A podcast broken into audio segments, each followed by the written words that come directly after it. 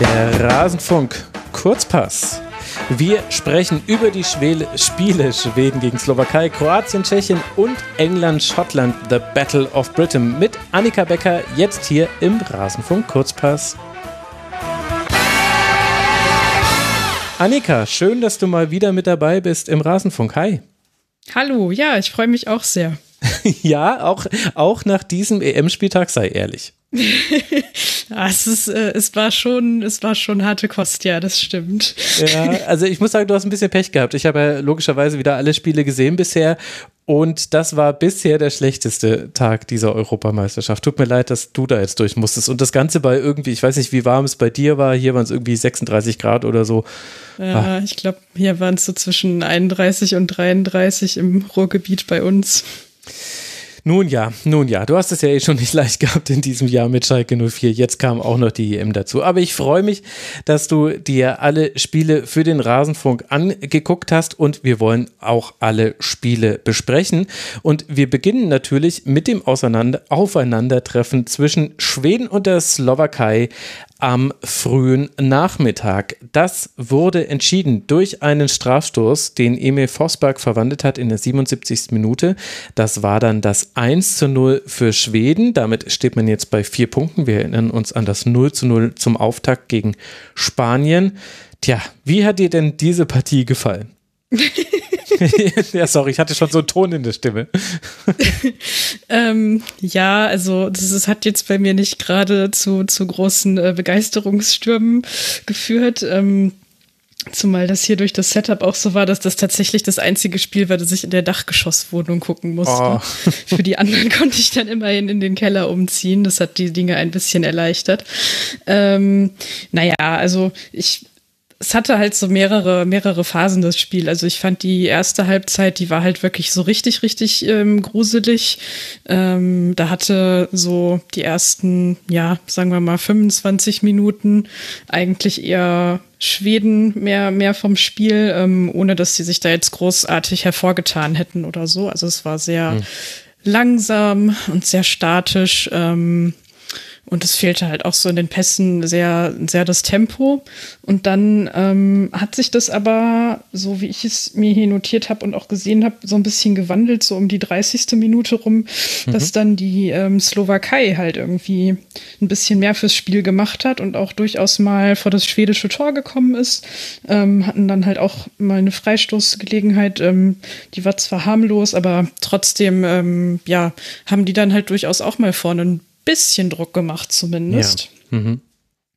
Und dann, ja, war das aber eigentlich mit dem, mit dem Wiederanpfiff in der zweiten Halbzeit dann wieder ein, ein eher schwedisches Spiel. So. Also die hatten dann auch ähm, ein bisschen was geändert, so dass halt ähm, Ishak, also den hatten sie vorher irgendwie gar nicht im Spiel drin.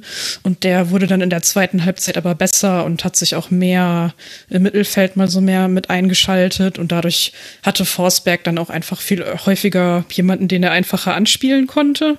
Und dadurch ergab sich dann zumindest so ein bisschen bisschen was wie so eine Dynamik irgendwie da mal so vorm Tor. Genau. Ja. Ja, das war, also es war, wie du gesagt hast, harte Kost. Ich hatte auch wirkliche Probleme. Also, das ist dann so ein bisschen schwierig, finde ich. Es ist draußen so heiß. Du guckst ein Spiel, was jetzt schon lange Zeit nicht, wie sagt man so schön, vergnügungssteuerpflichtig ist. Und dann fällt dir was Taktisches auf. Und bei mir war das dann zum Beispiel so irgendwann in der ersten Halbzeit, gegen Ende der ersten Halbzeit, habe ich zum ersten Mal gesehen, dass sich Eckdahl zwischen die Innenverteidiger fallen lässt. Und ich bin mir zu 80 Prozent sicher, dass er das über lange Phasen der ersten Halbzeit nicht gemacht hat. Das, das hätte ich mir notiert, wenn die aus einer Dreierreihe aufgebaut hatten. Ich konnte dann aber auch nicht mehr sagen, okay, war das jetzt gerade das erste Mal, dass er sich hat fallen lassen? Weil das will ich dann nicht ausschließen, dass ich dann doch irgendwie so abgelenkt oder auch äh, müde einfach war, dass ich es mhm. übersehen hatte. Und so ging es mir dann ein bisschen auch mit der zweiten Halbzeit, wo sich dann ja Dinge verändert haben, wo eben Ishak viel besser in die Aktion kam. Also der war für mich dann der Schwede der zweiten Halbzeit, der wesentlich dafür zuständig war. Ob das jetzt eben mit einer, nur mit der anderen Positionierung zusammenhing oder halt auch einfach mit einem anderen Tempo. Also ich fand, das Tempo in der ersten Halbzeit war halt wirklich sehr gemächlich und in der zweiten Halbzeit hatte man das Gefühl, dass aber eigentlich sogar auch beide Mannschaften schon mit einer anderen Haltung zu diesem Spiel rausgekommen sind und dann fand ich, hatte Schweden aber die deutlicheren Vorteile, einfach weil man, weil man Ishak eben hatte. Also der hatte paar gute Pässe, paar gute Abschlüsse. Der hat ja auch, wenn ich mich richtig erinnere, den Pass auf Quaison gespielt, der, ja, genau. der zum Strafstoß geführt hat. Das war ja super. Da hat man sich ja so vom rechten Flügel ins Zentrum gespielt. Ein Weg, den sollte die Slowakei jetzt nicht aufmachen, war aber halt in dem Fall mal offen. Also da war dann auch Spielkultur zu sehen, fand ich. Ja, ja, da gebe ich dir auf jeden Fall recht, ähm, dass da, dass da beide auf jeden Fall auch mit einem anderen Tempo an die ganze Sache rangegangen sind. Und ich fand halt auch, also ähm, das Forsberg zum Beispiel, der war in der ersten Halbzeit durchaus auch ähm, bemüht, dieses schreckliche Wort, ja. ähm, hat, sich, hat sich da ähm, schon öfters mal so um seine Gegenspieler gedreht, um halt so in diesen linken Halbraum da, mhm. um, um da Tempo aufzunehmen, so wie man das halt von ihm kennt.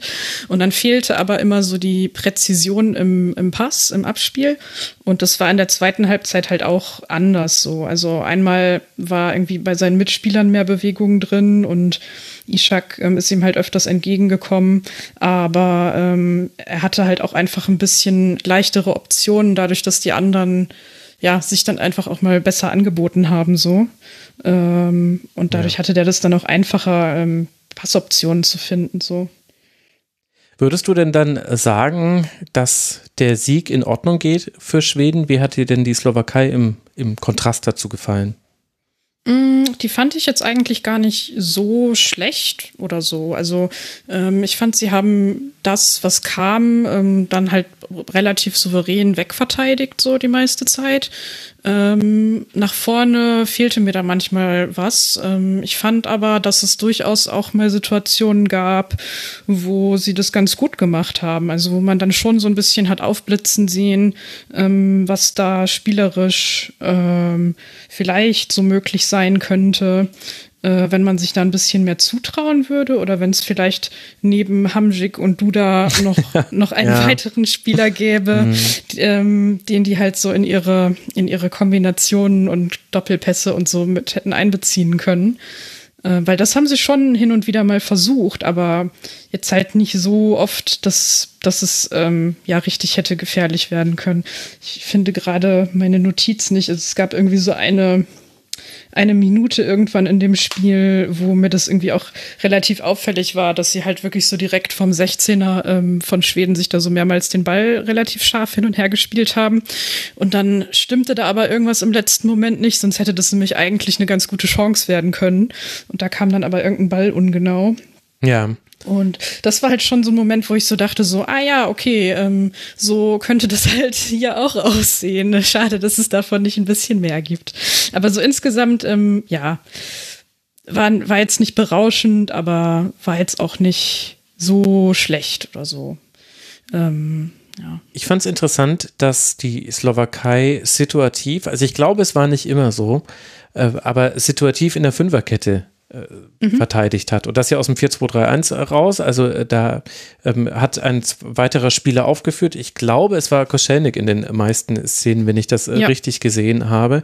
Das fand ich einen interessanten Move, ehrlicherweise, weil das erwartet man gegen 4-4-2 so gar nicht, dass man da zur Fünferkette aufführt. Aber war, glaube ich, auch so eine Sache, die es Schweden dann doch schwer gemacht hat, weil sie haben halt schon einen Flügelfokus. Das hat man auch in der zweiten Halbzeit gesehen. Eigentlich fast alle Chancen sind aus über dem Flügel entstanden und das war dann eigentlich so die Ironie der Geschichte, dass ausgerechnet der Strafstoß da mal über eine Aktion äh, kreiert wurde, die eben übers Zentrum kam. Aber das fand ich einen interessanten Schachzug und vielleicht hat es tatsächlich auch ein bisschen dazu beigetragen, dass Schweden sich zumindest in der ersten Halbzeit einfach auch nicht wohl gefühlt hat. Also du hast deutlich gemerkt, dass die nie so ganz wussten, was jetzt eigentlich so ihre Lösung ist, weil das klassische nach vorne schieben mit zwei Spielern, also Augustinsson und Forsberg zum Beispiel und dann hinterlaufen, das ist halt gegen eine Fünferkette auch möglich, aber es funktioniert halt ein bisschen anders als gegen eine Viererkette.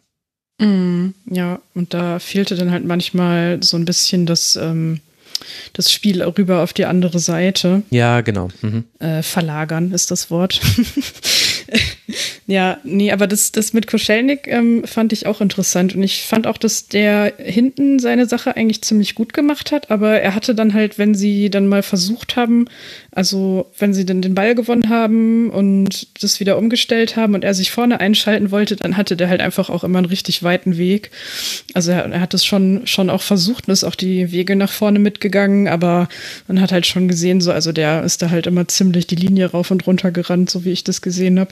Ja, ja, das stimmt. Und äh, dann fand ich, dass man auf der Doppelsechs ein bisschen zu wenig nachgeschoben hat. Also Kutzka und Rossowski war es ja am Anfang des Spiels noch, der wurde dann später ausgewechselt und äh, ersetzt äh, dann äh, durch äh, Michael Duris, aber das war schon ganz äh, vor Schluss. Das war dann eher schon, okay, jetzt müssen wir irgendwie noch versuchen, dieses äh, eine Tor zu erzielen.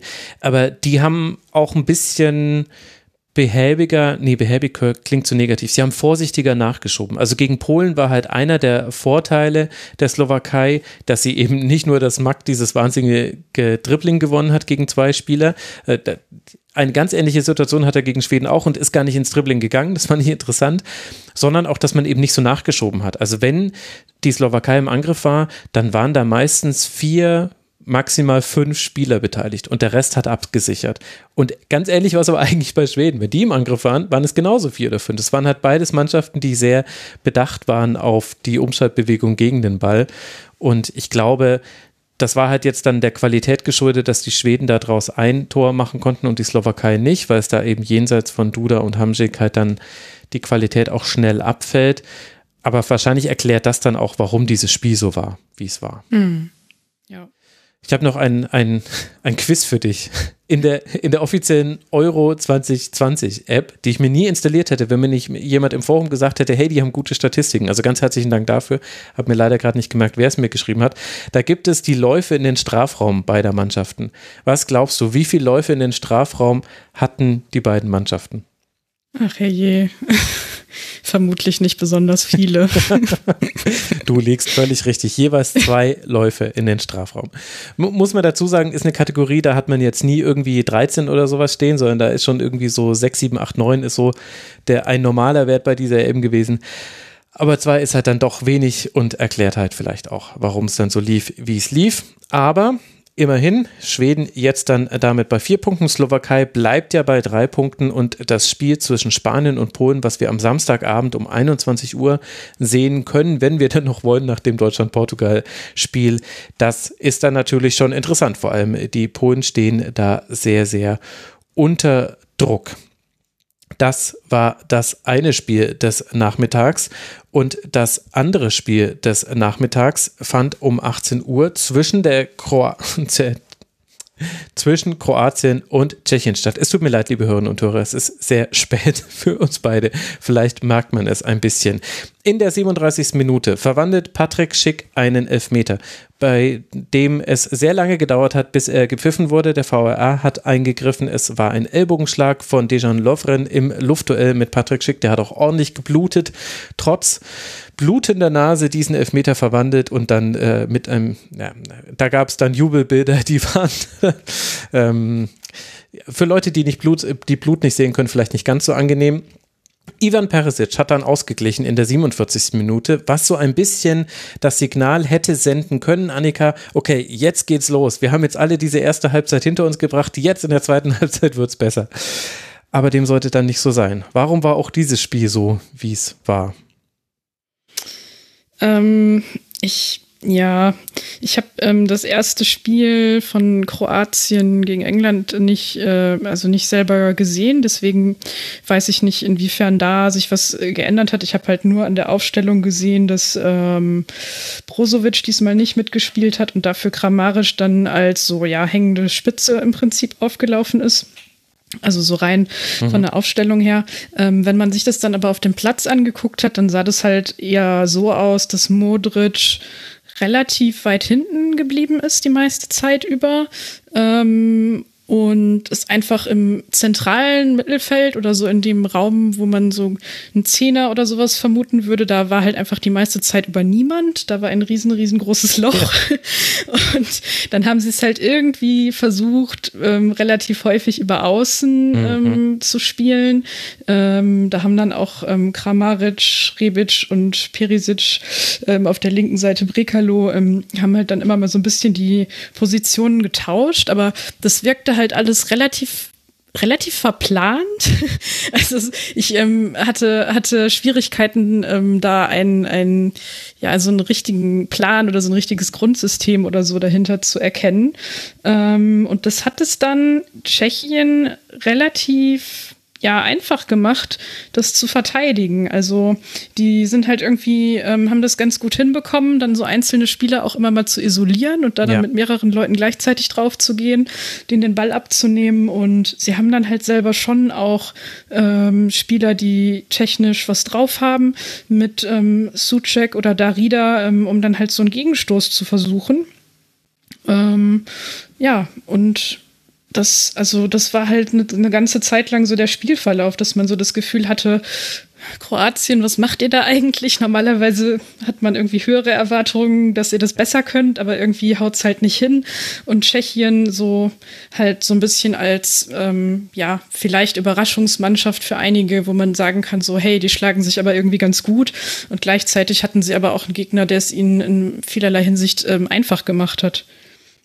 Ja, ich glaube, mit äh, diesem Spiel und auch dem nächsten, was wir noch besprechen, sind wir bei so Partien, wo man drüber reden kann, wie gut die Nationalmannschaften als Teams, als Mannschaften auch tatsächlich funktionieren. Mhm. Und es ist eine Statistik, die ich nicht immer ausgrame im Rasenfunk, aber ich finde, bei diesem Spiel ist die Laufdistanz, die beide Mannschaften zurückgelegt haben, wirklich aussagefähig. Vor allem auch vor dem Hintergrund, dass die von Kroatien schon im Auftaktspiel gegen England mit unter 100 Kilometern, ich glaube, es waren sogar nur 96, sehr unterdurchschnittlich war. Diesmal ist äh, Tschechien 13 Kilometer mehr gelaufen. 114 Kilometer, das ist so, das ist genau der Bundesliga-Durchschnittswert. Ich glaube auch der letzten Saison. 114,7 war da, glaube ich, der Wert. Und, äh, äh, und Kroatien, Entschuldigung, ist 101 Kilometer gelaufen. Und jetzt sagt das nicht, nicht alles, aber wenn man dazu das Spiel gesehen hat, dann erklärt das nämlich genau das, was du gerade beschrieben hast, finde ich. Kroatien war relativ pomadig, ist immer so das Wort, was man verwendet. Was es aber ja eigentlich meint, ist, es hatte kein Tempo und keine Passschärfe in vielen in vielen Angriffen und die Spieler haben sich gegenseitig manchmal einfach nicht geholfen. Also, also diese Situationen, ja. wo ein Kroate gegen zwei Tschechen stand, die gab es so häufig und das muss ja dann damit zu tun haben, dass Tschechien das einfach sehr gut gemacht hat, dass man da sehr gut verschoben hat. Und was ich dann besonders enttäuschend fand mit Blick auf Kroatien war, Tschechien ist relativ mutig angelaufen, fand ich. Haben sie im, ersten Spiel ja auch schon gemacht. Und Kroatien hat es aber zwei, dreimal auch in der ersten Halbzeit schon geschafft, über diese erste Pressingwelle hinwegzukommen. Und dann war da ein riesiger Raum im Mittelfeld. Und wenn du irgendwas nicht Kroatien geben möchtest, dann Raum im Mittelfeld. Das ist genau das, was Kroatien kann. Und sie haben keine einzige Chance aus diesen Situationen herausgespielt. Also das war völlig verkorkst irgendwie. Also das, also ich habe hab das von vorne bis hinten nicht verstanden, ehrlicherweise. Ja, es war ein ziemlich seltsames Spiel und ich fand auch noch eine Situation tatsächlich sehr bezeichnend, also weil es war, also es war ja schon Publikum im Stadion, aber jetzt halt nicht so mega viel und ich hatte so von der Übertragung her jetzt auch nicht den Eindruck, dass es besonders laut war oder so und dann nee. gab es in der zweiten Hälfte, vielleicht so um die 70. Minute oder so herum, eine Situation, wo halt Modric in der gegnerischen Hälfte den Ball hat und er wird von vorne, also von ihm aus vorne gestellt von einem Gegenspieler und von hinten schleicht sich halt ein anderer mit dran. Ja. Und es sind, es sind Mannschaftskollegen von ihm relativ nah drum rum gewesen, aber keiner, keiner sagt irgendwas oder so und dann zack, zack ist halt der Ball weg, ähm, weil ja, der dann einfach mal so abgeluchst werden konnte. Also da hat niemand das äh, kroatische Äquivalent zu ey, Hintermann äh, gerufen. Und das fand ich dann halt auch sehr bezeichnend so. Ja, ja, Gleichzeitig war Modric noch derjenige, der am ersten noch Dinge probiert hat. Also nicht nur, nicht nur mit dem Ball. Ich weiß noch, er hat äh, eine der besten Chancen der Tschechen hat er abgegrätscht, äh, höchstpersönlich im eigenen äh, Strafraum in höchstem Tempo, hat sich den Ball tief geholt und hat versucht, ihn zu tragen. Aber das Problem war halt, glaube ich, wirklich, dass die Anspielstationen vorne gefehlt haben. Und da war Kramaric, hast du ja schon genannt, der war nicht gut positioniert. Ich habe auch ehrlich, also ich habe das 4-2-3-1 verstanden. Ich habe ehrlich gesagt nicht verstehen können, wie man Brozovic freiwillig draußen lässt, aber vielleicht gibt es da jetzt auch noch irgendeine Zusatzinformation, die ich nicht hatte und es geht vielleicht auch um Fitness, weiß ich nicht. Aber nur aus also eigentlich willst du den auf dem Feld haben, finde ich. Er hat auch gegen mhm. England kein schlechtes Spiel gemacht in einer nicht guten kroatischen Mannschaft. Aber Kramaric war überhaupt nicht zu sehen, war auch ganz oft in Räumen, die nicht gepasst haben. Und Rebic rauszunehmen zur Halbzeit, fand ich, konnte man auch sehr gut nachvollziehen. Also es kam dann Bruno Petkovic und Luka Ivanusek. Und tatsächlich war das ja die Phase, in der nicht nur das Tor gefallen ist durch Peresic, der für mich noch der beste Kroate war, sondern wo man auch so kurz das Gefühl hatte, okay, jetzt geht es vielleicht seinen Gang und wo, wo Kroatien ein bisschen besser im Spiel war. Aber die Tschechen haben es halt immer wieder geschafft, den Rhythmus zu brechen. Mit, ja, ehrlicherweise auch nicht mal mit irgendwie illegitimen Mitteln. Also es waren jetzt auch nicht viele Fouls oder so, sondern einfach haben sich den Ball geschnappt und haben, haben dann halt selber, die können halt so ganz gut den Ball auch laufen lassen, sagt man ja. Sie hatten halt auf den Flügeln immer ganz gute, ganz gute Dreieckskonstellationen. Und dann Darida, der halt immer da ist, wenn du ihn brauchst, weil der läuft ja sowieso die ganze Zeit überall rum mit schicken Zielspieler. Also das war, das war aus tschechischer Sicht dann auch relativ einfach, fand ich, da Kroatien den Stecker zu ziehen. Und dann hatten die irgendwie keine Lust oder keine Mittel mehr. Ja, wie hat dir denn Tschechien dann äh, gefallen? Wir haben jetzt viel Kroatien, also von Kroatien sind wir beide ganz offensichtlich enttäuscht. Das wird jetzt aber wahrscheinlich auch niemanden überraschen, der dieses Spiel gesehen hat. Auf der anderen Seite Tschechien ja bisher eine der Überraschungen dieser Europameisterschaft. Es hätte jetzt einen auch kom nicht komplett gewundert, wenn die das gewonnen hätten, fand ich. Wer hat dir denn da gut gefallen? Ähm, äh, da haben mir mehrere gut gefallen. Ähm, also zum einen äh, tatsächlich äh, Suchek im Mittelfeld, ähm, mhm. der da, ja, also, oder überhaupt so dieses zentrale Mittelfeld, die haben das halt einfach sehr, sehr clever, clever gemacht. Ähm, aber er ist halt so derjenige, der dann nochmal ein bisschen mehr auffällt, weil er halt ähm, die, die Bewegung von Darida, ähm, wenn der dann mal rausrückt oder so, halt immer so ein bisschen versucht auszubalancieren und gleichzeitig aber halt auch so der Zweikämpfer-Typ ist ähm, oder auch jemand, der dann mal einen äh, interessanten Ball spielen kann. Und dann auf der rechten Seite, also auf der rechten ähm, Abwehrseite, ähm, ich weiß leider nicht, wie man ihn richtig Zufall. ausspricht. Zufall tatsächlich einfach nur, okay. ja, der, der war auch sehr, sehr mhm. auffällig, ähm, hat sich halt immer wieder nach vorne mit eingeschaltet und ja, hat halt dadurch auch ähm, dafür gesorgt, dass halt Kroatien hinten beschäftigt war und hat halt mit seinen Flanken dann auch immer wieder ähm, schick gesucht. Ich fand überhaupt, dass ähm, die Flanken von Tschechien sehr gut waren. Die waren nämlich nicht immer unbedingt hoch, sondern ganz oft eher so scharf und flach hereingespielt. Mhm. Ähm, und das hat durchaus auch das ein oder andere Mal ähm, aus dem Spiel heraus für Probleme da hinten in der Abwehr von Kroatien gesorgt, weil die nicht immer das nicht immer hinbekommen haben, den äh, Ball dann da gut zu verteidigen. Also ja. das hätte auch, hätte auch durchaus in einer oder zwei Situationen noch zu einem Tor führen können. Genau, also das sind so, sind so die beiden, die mir jetzt so mit am meisten aufgefallen ist, äh, aufgefallen sind. Und Schick natürlich, ähm, ja, der als Zielspieler, wie du schon gesagt hast, ähm, hat er durchaus auch seinen Anteil an der Partie gehabt, äh, um da halt immer mal wieder ein paar Leute zu beschäftigen. Hat auch ähm, durchaus mal so Szenen gehabt, wo er halt nicht einfach nur rein einen Ball abtropfen lässt oder sich einen Abschluss nimmt, sondern auch mal ein bisschen was Spielerisches gemacht hat, so für seine Nebenleute. Also der hat auch, auch ein gutes Spiel gemacht, auf jeden Fall. Hm, ja, fand ich auch. Also Tschechien äh, kann, also ich finde, dass Tschechien eigentlich sogar fast so wenig mitgenommen hat aus diesem Spiel für das, was möglich war, auch wenn das vermessen klingt. Man steht jetzt bei vier Punkten, das heißt, es sieht ganz fantastisch aus fürs Weiterkommen. Das ist im Grunde eigentlich schon sicher und jetzt ist die Frage, in welcher Konstellation, wobei der erste der Gruppe D auf den dritten der Gruppe F, also der Deutschlandgruppe trifft. Also wer weiß, ob man da, also im Nachhinein wird man dann wissen, wie es sich gelohnt haben wird, da Gruppenerster zu werden, egal wer es denn dann wird. Ich nehme das jetzt einfach als als festes Segment in unsere Spielbesprechung mit ein. Auch hier die Läufe in den Strafraum. Nein, keine Angst, du musst nicht wieder raten. Kroatien hatte sechs und Tschechien hatte acht. Das setzt nochmal die jeweils zwei für Slowakei und Schweden in die Pers in Perspektive. Und äh, dann bin ich selber gleich ganz gespannt, was wir dann bei diesem Wert haben werden für das Spiel zwischen England und Schottland. Das ist das letzte Spiel, was heute Abend stattgefunden hat. Und wir haben etwas Historisches erlebt, Annika. Das erste 0 zu 0 zwischen diesen beiden Mannschaften auf englischem Boden seit 1872. Ich hoffe, du warst dir der Größe dieses Moments bei Abpfiff bewusst. Da muss ich ja gleich doch nochmal den Gin rausholen. Was? Hattest du den nicht sowieso schon da? Also bei dem Spiel könnte ich es verstehen, ehrlicherweise. Naja, wenn man bei dir zu Gast ist, will man ja schließlich einen klaren Kopf behalten. okay, das finde ich nett. Ja, wie würdest du anfangen, das einzuordnen? Wollen wir mal mit der englischen Perspektive beginnen, wenn wir schon, dann, dann können wir bei etwas Positivem enden, wenn wir dann über die Schotten sprechen. Warum hat es denn England nach dem ja auch gar nicht zu 100% überzeugenden Auftakt sieht, Sieg nicht geschafft gegen Schottland, ja auch nur irgendwas zu kreieren, außer einen Pfostenkopfball durch Stones äh, schon relativ früh in der ersten Halbzeit?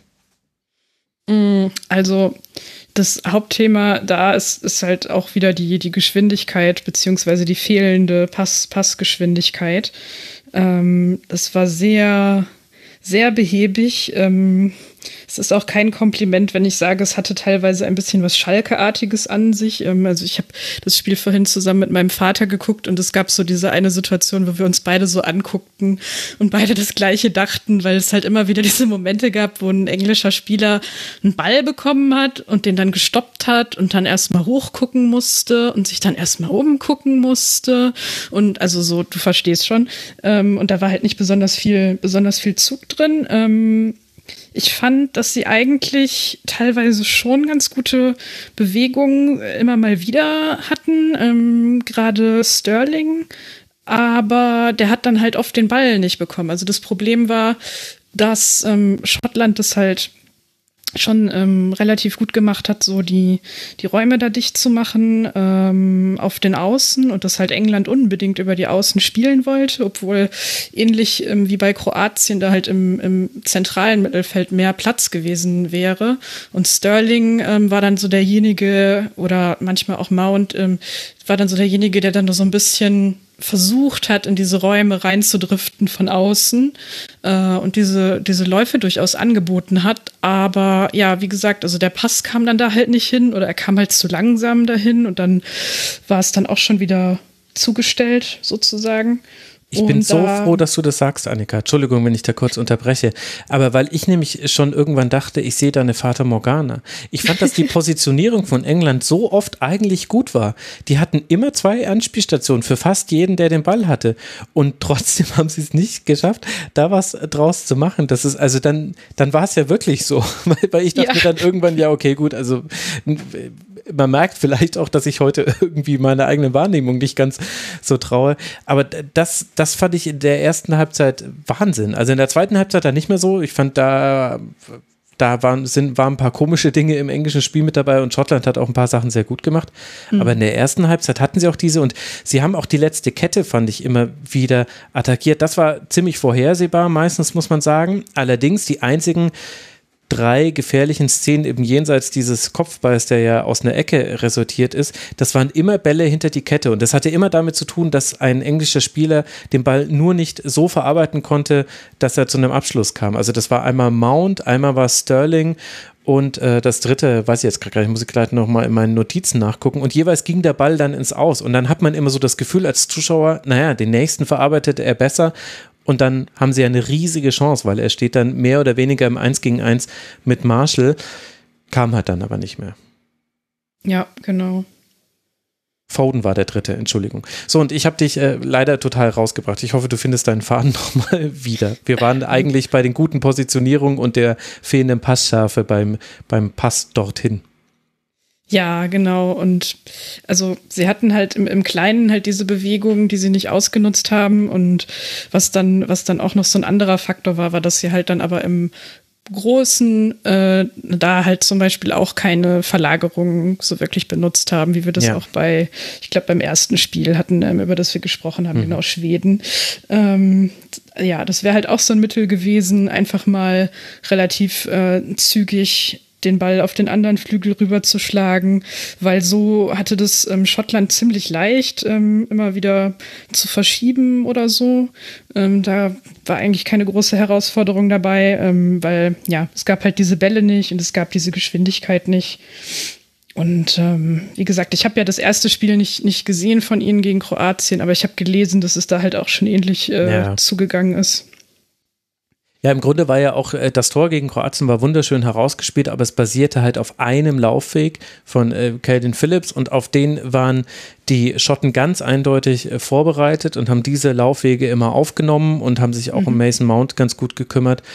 Und dann hat genau das gefehlt, was England äh, gegen Kroatien hatte. Und generell sind Seitenverlagerungen, egal ob sie jetzt über einen langen Ball passieren oder halt über zwei kurze Pässe, echt ein Mittel, was bei dieser WM, EM, Entschuldigung, kaum vorkommt. Also das, das ist echt erstaunlich dafür, dass man so viele 5-3-2-Mannschaften hat, wo du ja auf dem Flügel mhm. dann auch den Raum hast, so einen Ball anzunehmen. Also gegen eine Viererkette ist es schwierig, weil da hat jeder Außenbahnspieler in der Regel einen zugeordneten Spieler und die müssen dann nicht so weit verschieben.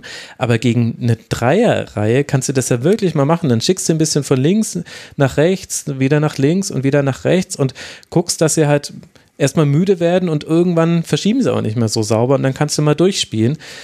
Aber England, England kann das anscheinend nicht. Wobei es mich wundert, weil in der Qualifikation und den anderen Spielen, die ich von ihnen gesehen habe, waren sie so viel besser. Und vielleicht hatte ich das Gefühl, war es in diesem Spiel dann irgendwann auch ein mentales Ding, weil du hast ganz eindeutig gesehen, welche Mannschaft etwas zu verlieren hatte und das waren halt die Engländer. Ja, da kann die, äh, der Schalke-Fan kann da nur wissend nicken. ja, ja das, das kann einen kaum schocken, es ist leider wahr. Dann, es gibt ja mehrere große Diskussionen in äh, Großbritannien beziehungsweise in England. Äh, an der Stelle müssen wir jetzt wirklich mal korrekt äh, sein. Eine davon wird jetzt auch danach wieder sein, dass Harry Kane wieder ausgewechselt wurde und zwar in der 74. Minute. Und die zweite, also das kann man allerdings auch gut erklären, er hatte zehn Ballkontakte in der ersten Halbzeit und einem gegnerischen Strafraum und in der zweiten Halbzeit waren es, glaube ich, elf Ballkontakte. Und die, der andere große Diskussionspunkt war schon vor dem Spiel Jack Grealish, dass der nicht gespielt hat. Er kam dann für Phil Foden in der 63. Minute und kaum war er drin und man hat gesehen, okay, so wirklich kann er es auch nicht rumreißen, habe ich dann auf Twitter gesehen, dass die Engl ersten englischen Journalisten angefangen haben, über Jaden Sancho zu diskutieren. Aber äh, das zeigt ja schon ganz gut, in welche Richtung es geht. Dieses spielerische Element scheint England zu fehlen und dieses mal ein Eins gegen Eins auflösen und dadurch den Gegner zwingen, etwas in seiner Ordnung verändern zu müssen. Naja, wobei so Spieler, die das können, die standen ja trotzdem mit Sterling mhm. und Foden auf dem Platz, nur haben die halt, oder selbst Mount auch, nur haben die halt, ähm, wenn sie dann in solchen Situationen waren, dass sich aus was für Gründen auch immer nicht zugetraut, das zu machen. Ich finde eigentlich, was England viel, viel eher fehlt, ist so jemand, der äh, das Ganze so ein bisschen sortieren kann. Ähm, also ich denke, der ist jetzt noch zu jung dafür, auch wenn er eine gute Saison bei Dortmund gespielt hat. Aber ich denke da halt eher an Jude Bellingham als mhm. an Jaden Sancho, ähm, weil das halt auch, ähm, also der ist schon natürlich auch kreativ und unberechenbar, aber halt auf so eine sehr auf sich selbst bezogene Art und Weise, also mit seinen Dribblings und so weiter und dann in dem kleinen Raum, äh, den er dann um, um, sich rum hat, sieht er dann halt irgendwie mal einen Mitspieler oder so, aber Bellingham ist halt jemand, der ja schon auch eine gewisse Übersicht mitbringt und dann halt einfach mal gucken kann, wer ja. steht denn da vorne so und wer läuft denn da so und der hätte dann vielleicht den Sterling äh, mit seinen Laufbewegungen in den Halbraum das ein oder andere mal öfter gesehen und gefunden, also das war so derjenige, an den ich da eher gedacht hatte. Mhm. Aber ich finde es halt auch einfach krass. Also es ist halt so eine junge und irgendwie ja auf jeden Fall talentierte Mannschaft, ähm, was sich da jetzt halt auch einfach wieder für, für einen Druck aufbaut. Also mhm. daran, dass dann halt irgendwie nach fünf Minuten mit Grealish auf dem Platz, dass dann halt sofort nach dem nächsten gerufen wird, daran erkennt man das ja auch ganz gut. Ja, im Stadion hat man es ja auch gemerkt, die immer äh, mehr hörbar werdende Unruhe, auch wenn England den Ball hatte, aber einfach wenn England es nicht geschafft hat, in die entscheidenden äh, Situationen zu kommen oder in die gefährlichen Bereiche, aber da hilft dir halt leider diese Unruhe halt auch überhaupt nicht. Ich meine, kann man natürlich den Zuschauerinnen und Zuschauern jetzt keinen Vorwurf machen, aber ich hatte schon das Gefühl, dass es da so ein wechselseitiges Spiel gab zwischen den Akteuren auf dem Feld und den neben dem Feld. Und dass alle miteinander ein bisschen unzufriedener wurden. Und genau das, was du aber gesagt hast mit der ordnenden Hand, das könnte vielleicht wirklich, da habe ich jetzt so noch gar nicht drüber nachgedacht, aber ich, das ist wahrscheinlich wirklich der entscheidende Punkt, weil wenn man sich mal anguckt, wie wie der Aufbau, der Spielaufbau bei England läuft und wie es mal quasi, wie die Entscheidungen getroffen werden. Also diese Entscheidungen verlagern wir, spielen wir jetzt den, den schnellen Pass in, in den Raum, den Sterling gerade gelaufen ist, versuchen wir eine Seite zu überladen. Das hat ja Luke Shaw mal so in Ansätzen manchmal gemacht. Auch Reese James hat man mal vorne gesehen, aber ganz selten mit Phil Foden, sondern immer irgendwie in der Nähe von Phil Foden da hat so ein bisschen der Taktgeber gefehlt. Und gegen Kroatien hatte man das noch so ein bisschen. Da war Rice derjenige, der im Mittelfeld abgesichert hat für Calvin Phillips, der so ein bisschen so ein freies Radikal war. Und da hat es ganz gut geklappt, aber eben auch nur in manchen Situationen. Und in diesem Spiel war Rice viel, viel weniger wichtig im Aufbau, auch Minks und Stones. Also im Grunde war der englische Spielaufbau ja, es hört sich jetzt ein bisschen gemeiner an, aber ich fand, der war ehrlicherweise kaum existent. Also das waren ja kaum Muster, außer halt mhm. halt quasi die vier Innenverteidiger, äh, Entschuldigung, die vier Verteidiger passen sich den Ball zu und irgendwie versucht man so nach vorne zu kommen. Und das hatte aber dann vielleicht auch, um da mal auf die Schotten zu kommen, mit etwas zu tun, was Schottland sehr gut gemacht hat. Und da muss ich sagen, neben allen Dingen, die man so allein schon aus emotionalen Gründen da jetzt gut finden kann an Schottland, dieses 5-3-2 mit McGinn, McGregor und Gilmer vor allem in der Dreierreihe vor der Fünferkette mit sehr guten Außenverteidigern, nicht nur Robertson, sondern auch O'Donnell hat mir da gut gefallen. Die haben das auch echt gut gemacht. Und die standen in vielen Szenen einfach nur da und das hat halt an diesem Abend auch schon gereicht, einfach nur präsent zu sein, dass, dass England sich gedacht hat, ach Mist, wie machen wir es denn jetzt? Keine Ahnung, willst du den Ball? Nee, ich brauche ihn eigentlich gerade nicht, okay, keine Ahnung. Aber das war, glaube ich, dann auch eine Leistung der Schotten eben, dieses ja immer noch sehr talentierte englische Mittelfeld so aus dem Spiel zu nehmen. Ja, ähm, die haben mir auch ziemlich gut gefallen. Ähm, ich hatte auch äh, nach, in, in, der Halbzeitpause gesehen bei Who Scored, dass ähm, Gilmore zum Beispiel in der ersten Halbzeit eine Passquote von 100 Prozent hatte. Hm. Ähm, die wird er, glaube ich, in der zweiten Halbzeit nicht mehr gehalten haben können, weil er da irgendwie auch ein paar riskantere Dinge hatte, die nicht ankamen. Ähm, als es dann so äh, in Richtung, oh, vielleicht versuchen wir doch noch mal ein bisschen was nach vorne ging. 91 Prozent waren es am Schluss. Also jetzt auch nicht ja. so so schlecht. Nee, auf gar keinen Fall. Ähm, nee, aber das, die haben das alle drei im zentralen Mittelfeld halt richtig, richtig gut gemacht, ähm, wie du schon gesagt hast. Und er war dann halt so derjenige, der wenn es dann zu der Balleroberung kam, der dann eigentlich fast immer der war, der als erstes angespielt wurde und dann den Ball halt mit einem ganz, ganz kurzen Pass, manchmal einfach nur ein ganz kurzer Querpass irgendwie weitergelegt hat zu einem der anderen, der dann halt irgendwie schauen konnte, okay, ist jetzt einer der Außenverteidiger schon gestartet? Und wenn ja, Langholz nach vorne. Ähm, und ja, die haben halt ihr, ihr Zentrum ganz, ganz gut gehalten und haben aber auch immer wieder ähm, nach außen hin verteidigt. Ähm, also vor allem am Anfang, so die ersten 30 Minuten, ähm, haben die halt immer wieder so nach außen auf den Flügel geschoben, um da zu pressen. Und dann haben sie dann aber irgendwann, glaube ich, gemerkt, dass ihnen halt der Sterling da immer öfters zu entwischen versucht und dann wurde es ein bisschen umsortiert. Dann haben das halt eher die Stürmer angefangen zu übernehmen. Die haben dann halt sich eher darauf konzentriert, halt so diese Mitte zu halten. Hm. Ähm, situativ. Was auch im Gegenpressing fand ich ganz gut war. Also Schottland hatte ein, hatte ein paar Aktionen, wo man einfach den Ball wieder zurückgewonnen hat. Und da hat es, glaube ich, gut getan, dass, dass die eben so das Zentrum gehalten haben und äh, dann äh, von den, von den äh, drei Sechsern haben ja mindestens zwei immer mit nach vorne geschoben. Ich glaube, da kann das auch her, dass man in diesem sehr wichtigen Bereich immer mal wieder Bälle gewinnen konnte. Mhm, ja. Was ich noch interessant fand äh, bei Schottland war, also zum einen, wie gut man es geschafft hat, über die außen dann doch Chancen zu kreieren, auch wenn das ehrlicherweise manchmal Flanken waren, die in der Regel nicht zu Erfolg führen. Also ich erinnere mich vor allem an diese Direktabnahme von O'Donnell nach einer Flanke von Robertson. Also die Flanke mm. darf eigentlich nicht ankommen und dann war der Schuss aber super und Pickford, also das war eine tolle Aktion ja. dann von allen Beteiligten, hat im Grunde da den Rückstand verhindert. Aber was mich dann vor allem fasziniert hat in der zweiten Halbzeit war, da war, gab es eine Phase und die ging, glaube ich, schon ab der 60. Minute oder sowas los. Da war es so, sobald Schottland in der englischen Hälfte war, ist immer etwas dabei herausgekommen. Eine Ecke, ein Abschluss, ein Ballverlust und direkt danach aber Ball wieder gewonnen und wieder Neuaufbau.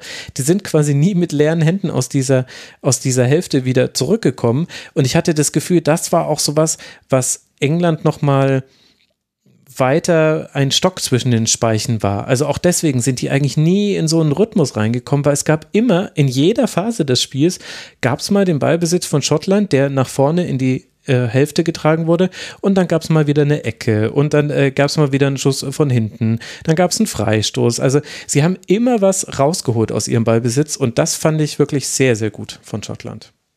Ja, das hat mir auch sehr gut gefallen und das hat man auch, finde ich, den Spielern auf dem Platz angesehen, dass das was ist, ähm, was sie motiviert hat in den Situationen. Ähm, also ich erinnere mich da zum Beispiel auch an, ich glaube, das war so um die 60. Minute rum, da ähm, hatten die Engländer auf der auf ihrer linken Abwehrseite irgendwie halt von irgendwem den Ball zurückgeholt und dann gab es dann nämlich auch so eine Gegenpressing-Situation, die dann dazu führte, dass äh, Dykes nochmal an den Ball gekommen ist und ich glaube schießen wollte und dann aber irgendwie seinem eigenen Mann in die Beine geschossen hat oder so. Ja. Und ähm, wenn er den Kopf hochgenommen hätte, hätte er gesehen, dass ganz links Robertson komplett genau. frei war und der kann ja durchaus auch schießen. Also da wäre halt auch ähm, durchaus mehr drin gewesen für Schottland. Mhm. Es gab auch einmal die Szene, in der auch Dykes aufs Tor schießt und James Reese auf der Linie klärt, wobei vielleicht wäre der auch dabei vorbeigegangen. Es gab aber auch noch die eine Szene und ich glaube, die müssen wir jetzt abschließend schon auch noch kurz ansprechen in der 79. Minute, in der Robertson Sterling auf den Fuß äh, tritt und man hört ihn erst äh, fallen und schreien. Äh, der Schiedsrichter Lahos lässt weiterlaufen. Der VAR schaut dann drauf und bewertet es aber nicht anders. Würdest du auch sagen, dass das kein Strafstoß war? Ähm, also für mich war das nicht eindeutig genug. Nee, also ich bin jetzt nicht die, die Regel, regelkundigste Person auf diesem Planeten, was solche Dinge angeht. Ähm, also ich, es gab einen Kontakt, ähm, das hat, hat man schon gesehen, aber ich hatte den Eindruck, dass er ihm halt nicht komplett voll auf den Fuß latscht, sondern mhm. ihn halt irgendwie nur so am, am Rand trifft und dass Sterling eigentlich in dem Moment auch schon so ein bisschen in der Fallbewegung war, weil da halt einfach die Torauslinie kam. Also ich will ihm damit jetzt nicht unterstellen, dass es eine Schwalbe war, sondern es war halt so dieser, dieser typische Bewegungsablauf, den man halt irgendwie total häufig sieht, so ja, ich komme nicht mehr an den Ball und äh, mhm. ähm, also nicht Ahnung, ursächlich also, fürs Fallen, ja. Ja, genau. Und deswegen würde ich sagen, es ist für mich keine Fehlentscheidung, den Elfmeter nicht zu geben. Aber ich wäre jetzt auch nicht total schockiert gewesen, wenn es den dann doch gegeben hätte. Also es ist so eine schwierige Sache, finde ich, diese Szene. Ja, ich fand, es war eine Fehlentscheidung, ihn nicht aus dem laufenden Spiel herauszugeben, weil es ist eine Berührung da, sau doof, ehrlicherweise. Und dann ist es aber auch ein Strafstoß, weil dafür ist jetzt dann nicht wichtig, ob er ihm dafür das Bein abgehackt hat oder ob er mhm. ihm einfach nur auf den Zehen stand. Aber wenn es auf dem Platz bewertet wird, wie es ja offenbar der Fall war, denn Schiedsrichter stand auch halbwegs gut, um das sehen zu können, dann finde ich es nicht eindeutig genug, um es durch den VRA wieder umzumodeln. Und das passt ja ganz gut zu dieser Linie. Das war so mein Gefühl, aber ich fand ehrlicherweise auch an der Art und Weise, wie Robertson weggelaufen ist von der Szene, da hat man schon gesehen, dass der, da ging es im Kopf los, oh je, bin ich jetzt der David Alaba mhm. Schottlands. Also also gut, das, das wird er sich jetzt wahrscheinlich nicht gedacht haben. Dann wäre er zumindest sehr tief drin in dieser Europameisterschaft. Aber ja. Und dann endete alles in einer sehr kuriosen Szene. In der 91. Minute nach einer flachen äh, Flanke äh, stehen. Marshall versucht einen Ball festzumachen, wird aber vom eigenen Spieler und einem Gegenspieler geblockt. Und es stehen irgendwie drei Spieler, vier Spieler umeinander. Man wusste selber gar nicht mehr, wo der Ball ist. Dann wurde mhm. er rausgespielt aus diesem Knäuel. Und dann passierte das, was den ganzen Abend passiert ist, nämlich McGinn hat ihn einfach auf die Tribüne geballert. Da hatte dann aber Lahos auch schon Freistoß gepfiffen. Keine Ahnung, was er da, da genau gesehen gesehen hat. Wahrscheinlich ein Sperren ohne Ball muss es dann eigentlich fast gewesen sein. Aber das fand ich irgendwie dann auch recht passend äh, für dieses Spiel, dass es, äh, es war irgendwie unterhaltsam auf seine skurrile Art und Weise. Äh, es gab auch ein paar nette Szenen zu betrachten, aber es hatte auch keinen Sieger verdient. Oder würdest du da widersprechen wollen? Nee, ähm, insgesamt war das schon, war das schon ähm, richtig so, dass es unentschieden ausgegangen ist. Ich ähm, fand halt, dass das, was dann von Schottland offensiv kam, auch einfach ein bisschen zu wenig war äh, für ein Tor. Äh, von dem her passt es für mich vom Ergebnis her auch ganz gut. Und ja, man muss sich dann halt nur bei den Engländern mal fragen, wie das jetzt eigentlich so weitergehen soll, weil, ähm, keine Ahnung, das sind jetzt ja nicht, nicht so Probleme, die man einfach mal so innerhalb von ein paar Tagen so behebt. Also ähm, um dann halt zu sagen, so, oh, wir sind jetzt aber voll die Turniermannschaft und verbessern uns jetzt äh, von Spiel zu Spiel und am Ende gewinnen wir dann das Ding. Also den Eindruck ähm, habe ich da nicht.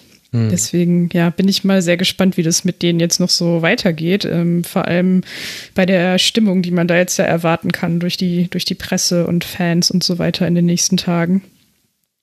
Ja, ich meine, tendenziell wird es natürlich besser, wenn Mannschaften kommen, die nicht nur England den Ball geben. Also auch hier war es 60-40 äh, der Ballbesitz pro England. Ich glaube, denen tut das schon gut gegen Tschechien. Die könnten so eine Mannschaft sein. Das hat man heute auch gesehen. Wenn mal die erste Linie überspielt ist, dann gibt es da schon Platz. Das war ja das, was ich vorhin angesprochen habe, mit wo mich Kroatien so wahnsinnig gemacht hat, weil ich nicht verstanden habe, wie schlecht mhm. die das ausgespielt haben. Aber ja, da gibt es ein paar Baustellen bei England.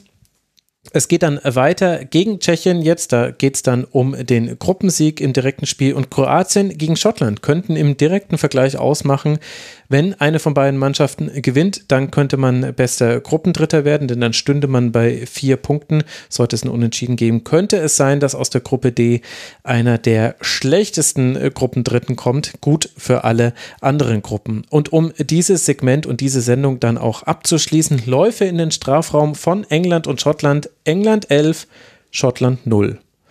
Gut. Dann hätten wir das auch geklärt. Ja. Annika, ich danke dir sehr, dass du mit dabei warst. At NikaB5 auf Twitter. Danke, liebe Annika, dass du im Rasenfunk warst. Das ist aber tatsächlich nicht mehr aktuell. Oh nein, hast du dich umbenannt? ich hätte dir das vorher sagen sollen, kein Problem. Ach, mir leid. Äh, kein Problem. Ich habe äh, irgendwann ähm, Anfang des Jahres oder so habe ich es mal geändert. Ich bin jetzt die Annika-BE. Okay, Annika-BE. Sorry, hatte ich noch nicht mitbekommen. Kein Problem. Gut, dann wisst ihr, da könnt ihr ihr folgen, liebe Hörerinnen und Hörer. Gerade wenn ihr euch für Schalke 04 interessiert, möchte ich euch das sehr ans ans Herz legen und dann äh, danke ich euch für eure Aufmerksamkeit. Morgen werden zwei Folgen vom Rasenfunk erscheinen. Eine Rasenfunk-Schlusskonferenz zum Spiel Deutschland-Portugal und dann auch nachts noch ein Rasenfunk-Kurzpass.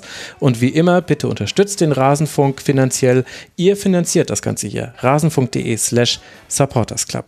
Danke für alle, die das schon tun. Und jetzt noch einen schönen Tag euch. Bleibt gesund. Bis bald. Macht's gut. Ciao.